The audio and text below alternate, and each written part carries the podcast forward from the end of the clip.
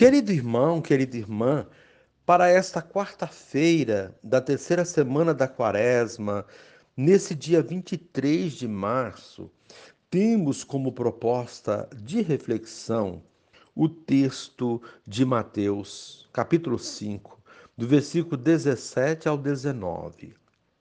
Naquele tempo, disse Jesus aos seus discípulos: Não penseis que vim abolir a lei e os profetas. Não vim para abolir, mas para dar-lhes pleno cumprimento. Em verdade, eu vos digo: antes que o céu e a terra deixem de existir, nenhuma só letra ou vírgula serão tiradas da lei, sem que tudo se cumpra. Portanto, quem desobedecer a um só desses mandamentos, por menor que seja, e ensinar os outros a fazerem o mesmo, será considerado menor no reino dos céus. Porém, quem os praticar e ensinar será considerado grande no reino dos céus. Palavra da salvação. Glória a vós, Senhor. Querido irmão, querida irmã, Jesus é a plenitude da lei. Contudo, sua presença e missão não cancelam a tradição e a lei que regeram o povo até aquele momento. Entretanto, com Jesus, a lei chega a seu ápice ou é retomada em seu sentido original, ou seja, promover a vida de todo ser humano sem distinção. De outra sorte, quem não cumpre a lei ou quem incentiva o seu descumprimento será considerado menor no reino dos céus. Jesus não é um revolucionário inconsequente, ele tem plena consciência de seus atos, pois refletem a vontade do Pai que o enviou. Como essa palavra pode nos iluminar? certamente considerando o caminho daqueles que vieram antes de nós e conhecendo a tradição e as leis que devem promover e garantir a vida. Não se cria nada do nada, ou seja, é preciso saber quais são nossas origens e fundamentos de fé para viver plenamente nosso chamado. Querido irmão, querida irmã, hoje, hoje nós temos na Bíblia Sagrada. Uma parte dela é o Antigo Testamento. São os escritos sagrados do antigo povo de Deus. Eram escritos isolados, pergaminhos, e estavam espalhados em diversos lugares. O povo os chamava de a lei, e os profetas. A lei era tudo que estava relacionado à organização do povo. Profetas eram as palavras dos homens de Deus que cobravam fidelidade à aliança. Falava-se também dos salmos, os livros de ensinamento e oração. A outra parte da nossa Bíblia são os escritos sagrados das primeiras comunidades cristãs, o Novo Testamento. Jesus explicou que não veio para acabar com a lei e os profetas, os escritos antigos. Veio para cumpri-los. Amamos a palavra de Deus. Precisamos conhecê-la ainda mais, praticá-la e ensiná-la a outros. Querido irmão, querida irmã, é, a proposta do dia, pôr sua Bíblia em destaque em local visível e meditar sempre na palavra, não deixar de fazer isso todos os dias. Reze assim comigo, Senhor e Mestre, és o ponto central da história da salvação e cumpres fielmente a vontade do Pai Celeste Ajuda-nos a compreender as Sagradas Escrituras e a praticar seus ensinamentos. Amém. Querido irmão, querida irmã, dando continuidade à reflexão da palavra de Deus, da liturgia desta quarta-feira, da terceira semana da quaresma, nesse dia 23 de março, você poderá acompanhar na sua Bíblia os textos Deuteronômio capítulo 4, o versículo 1, depois o versículo 5 a 9, tomar o texto de Mateus 5, do versículo 17 a 19, e rezar o Salmo 147. Uma vez que você já ouviu a proclamação da palavra de Deus e do Evangelho e com a reflexão, agora você poderá acompanhar a leitura do livro do Deuteronômio e em seguida também a reflexão aplicada à vida, a continuação. Moisés falou ao povo dizendo: Agora, Israel, ouve as leis e os decretos que eu vos ensino a cumprir, para que fazendo vivais e entreis na posse da terra prometida que o Senhor Deus de vossos pais vos dará. Eis que vos ensinei leis e decretos conforme o Senhor meu Deus me ordenou, para que os pratiqueis na terra em que ides entrar e da qual tomareis posse.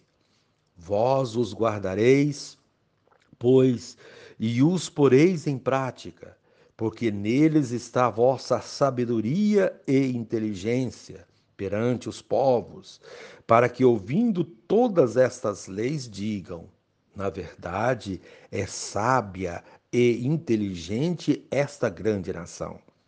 Pois qual é a grande nação cujos deuses lhes são tão próximos quanto o Senhor nosso Deus sempre que o invocamos? E que nação haverá tão grande que tenha leis e decretos tão justos quanto esta lei que hoje vos ponho diante dos olhos? Mas toma cuidado. Procura com grande zelo não te esqueceres de tudo o que viste com os próprios olhos, e nada deixes escapar do teu coração por todos os dias de tua vida. Antes, ensina-o a teus filhos e netos. Palavra do Senhor, graças a Deus. Querido irmão, querida irmã, as leis e os ensinamentos de Deus são os temas centrais da liturgia de hoje. São estes ensinamentos, leis e preceitos que nos possibilitam trilhar os caminhos de Deus e estar sempre em sintonia com Ele. São eles que nos trazem a felicidade e planificam a nossa vida. A primeira leitura é um trecho do livro do Deuteronômio, o livro das leis do povo de Israel. É neste texto que Moisés passa para o povo tais leis e decretos recebidos de Deus.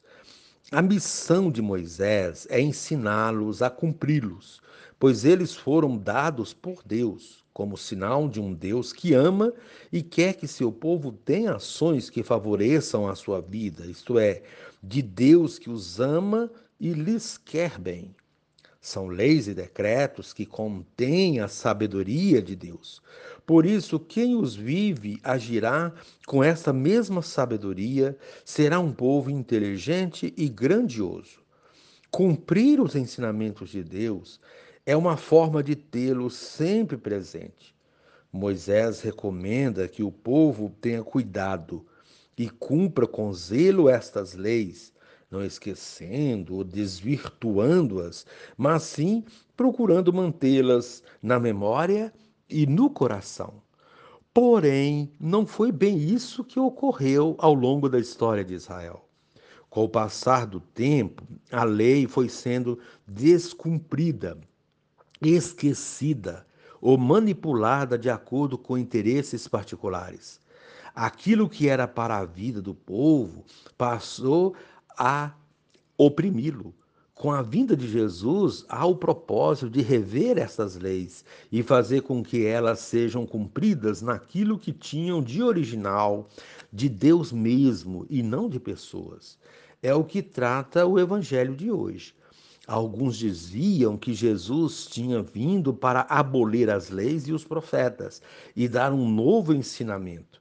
Jesus esclarece que não é bem isso. Ele tem sim um novo ensinamento que está fundamentado na lei de Deus. Portanto, para que seus ensinamentos sejam vividos, é preciso antes que as leis de Deus sejam cumpridas. Ele veio para dar pleno cumprimento a essas leis e ensinamentos e não desistirá enquanto não vê-los sendo cumpridos.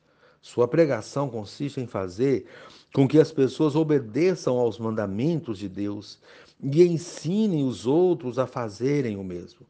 A grandeza de alguém diante de Deus consiste no cumprimento dos seus ensinamentos, mas não por mero ritualismo e tradição e sim por amor ao próximo. Nisto consiste a novidade trazida por Jesus. Uma lei que não passava de códigos frios, agora terá a dimensão do amor e da compaixão para com o semelhante. A missão de cada cristão consiste na vivência, na propagação destes ensinamentos. Jesus não veio mudar a lei, mas mostrar as suas reais motivações, os seus verdadeiros valores, a fim de que a sua observância não seja um peso, mas uma forma de realização pessoal.